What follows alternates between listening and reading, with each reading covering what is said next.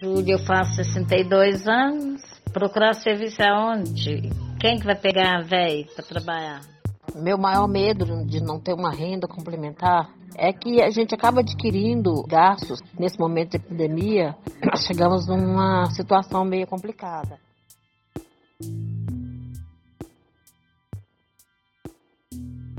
Descanso substantivo masculino que significa o ato ou efeito de descansar, estar de repouso, folga, em período sem ocupação, ou até estar em tranquilidade de espírito, segundo Oxford Languages. A maior oferta de vagas de emprego no mercado de trabalho é para profissionais com idades entre 18 e 55 anos, mas esse cenário tem mudado nos últimos anos. Olá, eu sou Gabriela Petuski e esse é o Olhares, um podcast idealizado por estudantes do curso de jornalismo da Universidade Federal de Uberlândia, para oferecer a você um panorama sobre o cenário do desemprego no Brasil.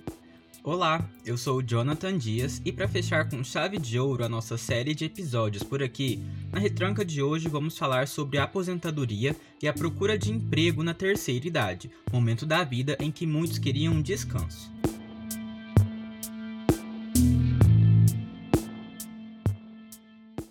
Pessoa é considerada idosa a partir dos seus 60 anos, segundo a Organização Mundial da Saúde. Hoje vamos conhecer melhor a questão do desemprego para essas pessoas. O desemprego entre os idosos aumentou nos últimos anos, passando de 18,5% em 2013 para 40,3% em 2018. Além disso, no mesmo ano de 2018, os dados da Pesquisa Nacional por Amostra de Domicílios apontam que 41% do total de ocupados estão na informalidade. A Esther Ferreira é a responsável pela revisão de informativos sobre o emprego no Centro de Pesquisas Econômicos Sociais da Universidade Federal de Uberlândia. Ela afirma que o principal motivo que leva as pessoas idosas a precisarem trabalhar depois de se aposentar é a falta de renda suficiente para sobreviverem. No Brasil, de acordo com dados do IBGE, essa população chegou a 34 milhões no quarto trimestre de 2019, o que corresponde a 16,2% do total da população brasileira. Por que grande parte dessa população precisa de outra renda além da aposentadoria? Porque no Brasil, a situação econômica e financeira da maioria dos idosos sempre foi muito ruim. Grande parte dos idosos aposenta com renda mensal em torno de um a dois salários mínimos. E mesmo quando recebem outros benefícios como complemento, estes benefícios são muito baixos. Portanto, são levados a procurarem uma complementação de renda por meio do trabalho.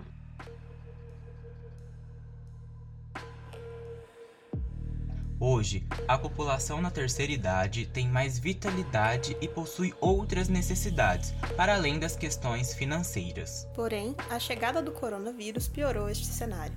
A população idosa faz parte do grupo de risco e muitos não conseguem se sustentar somente com a aposentadoria. Maria das Dores é cuidadora de crianças. Mesmo já estando aposentada por tempo de serviço, o trabalho informal que ela exerce hoje, aos 65 anos, é algo que ela não imaginava quando jovem. Ela acreditava que aposentar era sinônimo de parar de trabalhar. Maria foi uma das pessoas que falaram no começo deste episódio. Ela comenta que sua aposentadoria não é suficiente para fechar o mês. A pessoa que trabalha muitos anos, aposenta, ele tem um padrão de vida. E para manter esse padrão de vida, só com o rendimento da aposentadoria não é o suficiente. Por isso que a maioria das pessoas aposentadas é, tem uma necessidade de acrescentar uma renda para complementar a aposentadoria. Conforme a Pesquisa Nacional por Amostra de Domicílio Contínua de 2019, dos 72,6 milhões de domicílios brasileiros, 35% tinham pelo menos um idoso residindo. Os idosos contribuem com 70% da renda desses domicílios e 62,5% de sua renda vinha de aposentadorias ou pensões. Atualmente, no Brasil, cerca de 70% dos segurados do INSS recebem um benefício com valor igual ao salário mínimo. Silvânia Maria possui hérnia de disco e recentemente perdeu sua aposentadoria por invalidez. Foi ela quem questionou lá no começo do episódio quem a contrataria para trabalhar. Diferente da Maria das Dores, ela tem somente uma forma de renda através de bicos e ainda está endividada. Agora, dois anos que eles cortou. Fiz empréstimo do banco quando aposentei.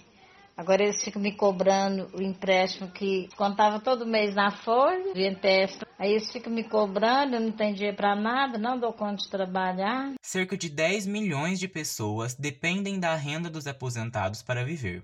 Em 2017, o percentual de lares em que 70% da renda ou mais vem de indivíduos com mais de 60 anos cresceu 12%, segundo pesquisa da LCA Consultores. O baixo valor da aposentadoria faz com que os idosos, mesmo recebendo essa renda, busquem formas de implementá-la na informalidade ou até em um possível emprego para sustentar netos e demais familiares.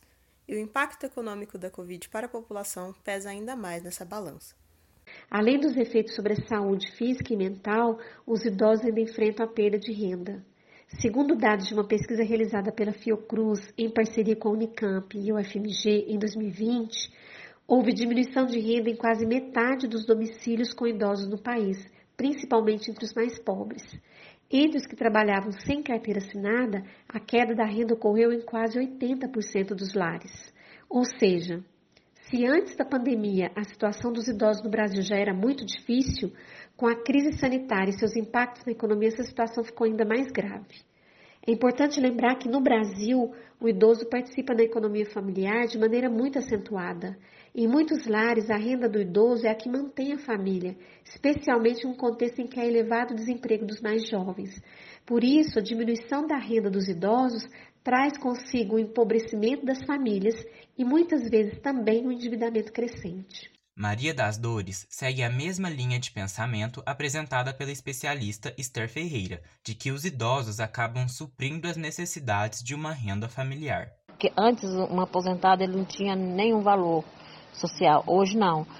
Hoje como tem um número muito grande de aposentados, esses aposentados se tornou útil ao mercado de trabalho, até mesmo controle da renda familiar. Então, muitas, muitas famílias estão vivendo a, através das rendas dos, das pessoas de terceira idade.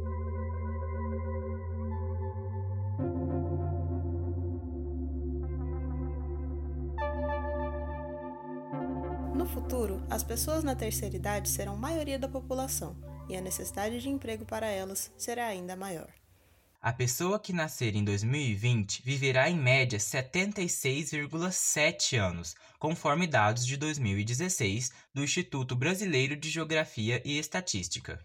O Brasil encontra-se em franco processo de envelhecimento da população. Esse processo tem se dado de forma acelerada e irreversível. Estimativas do IBGE dão conta que em 2060, mais de um quarto da população brasileira será idosa, o que corresponde a 58,2 milhões de pessoas. Primeiro, precisamos pensar que a construção do futuro se faz agora, no presente. Nesse sentido, com o agravamento da crise econômica vivenciada no Brasil, é preciso defender no curto prazo políticas públicas voltadas à proteção da pessoa idosa, como a ampliação do auxílio emergencial e do benefício de prestação continuada. Também precisamos defender o fortalecimento do SUS e sermos contrários à diminuição de recursos que estamos assistindo. Infelizmente, o cenário que se desenha para os futuros idosos é um cenário muito difícil. Segundo Esther, a reforma da Previdência criou muitos entraves para a aposentadoria, e outras reformas que estão em tramitação, como reforma administrativa e reforma tributária, podem afetar a população idosa ainda mais. Para Maria, o que resta diante desse cenário é ter cautela e controle de gastos. Nós estamos passando por momentos que ninguém estava esperando por isso. Poucas pessoas economizaram até então, porque também não dá para economizar, porque o custo de vida é alto e não temos assim, uma renda satisfatória. É complicado falar de economia no momento em que nós não temos nem por onde economizar. A única coisa que tem que ter é cautela. É gastar menos do que ganha. Se a situação já é difícil para quem recebe aposentadoria, imagine para quem está sem receber.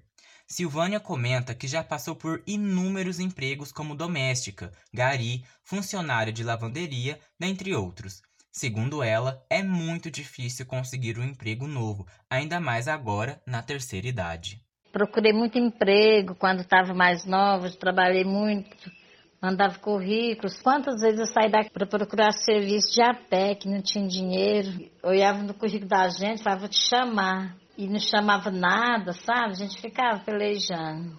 Aí ficava por isso mesmo, esperando chamar, e rasgava os currículos da gente. A maioria das pessoas com mais de 60 anos está à espera de uma oportunidade.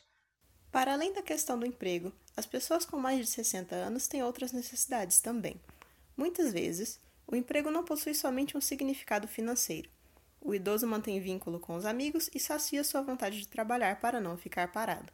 Este é o caso da Maria. Além do dinheiro, é, é uma satisfação muito grande de estar contribuindo com a sociedade. O aposentado que não tem um trabalho contínuo após a aposentadoria, ele se torna uma pessoa, digamos que sem sentido para viver. Porque a vida não é só dinheiro, a vida é contribuição. Então, para mim, a satisfação, além de ganhar uma renda a mais, a satisfação de estar ativo no trabalho. Isso é muito importante.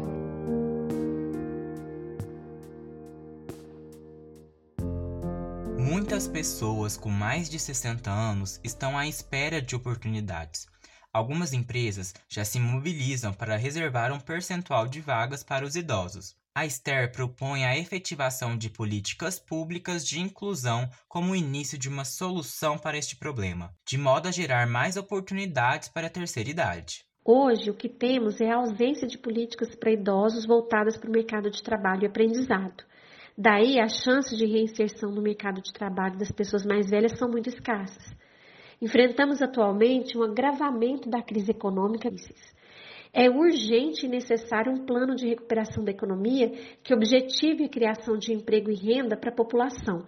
Para Maria, o sentido da vida é trabalhar e que, enquanto puder, estará trabalhando, mesmo que informalmente. Ela vivencia na pele a situação das empresas de não abrirem as portas de emprego e acredita que isso se deve à preferência das empresas por pagar mais barato pelo serviço de quem está começando.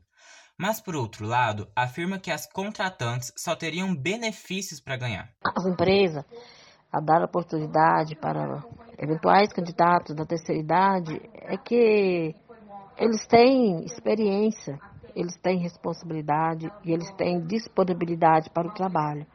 Então, a empresa que abrir vaga para a terceira idade, ela está investindo num um bom relacionamento e um progresso muito bom para a empresa. Que além deles auxiliares os mais jovens, eles dão uma, uma, uma, produtividade muito maior. A gente tem que lembrar de tudo isso, como que fica a situação dos idosos, né, hoje e do futuro.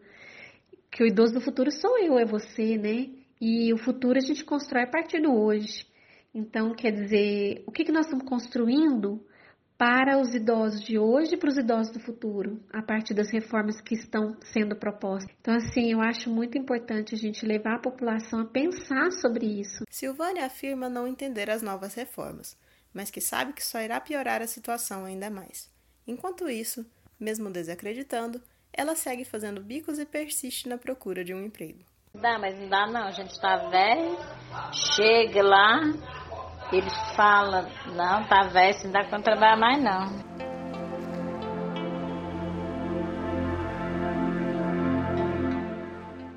Os dilemas apresentados nos trazem uma maior dimensão dos sujeitos que vivenciam este problema, e isso tudo se reflete nos números apontados pela Esther. Se contentar com a renda que tem, mesmo que sem garantia de direitos, ou estar desacreditado de tudo, é realidade para milhares de brasileiros como Maria e Silvânia. Elas nos fazem refletir como são tratadas as pessoas com mais idade no mercado de trabalho.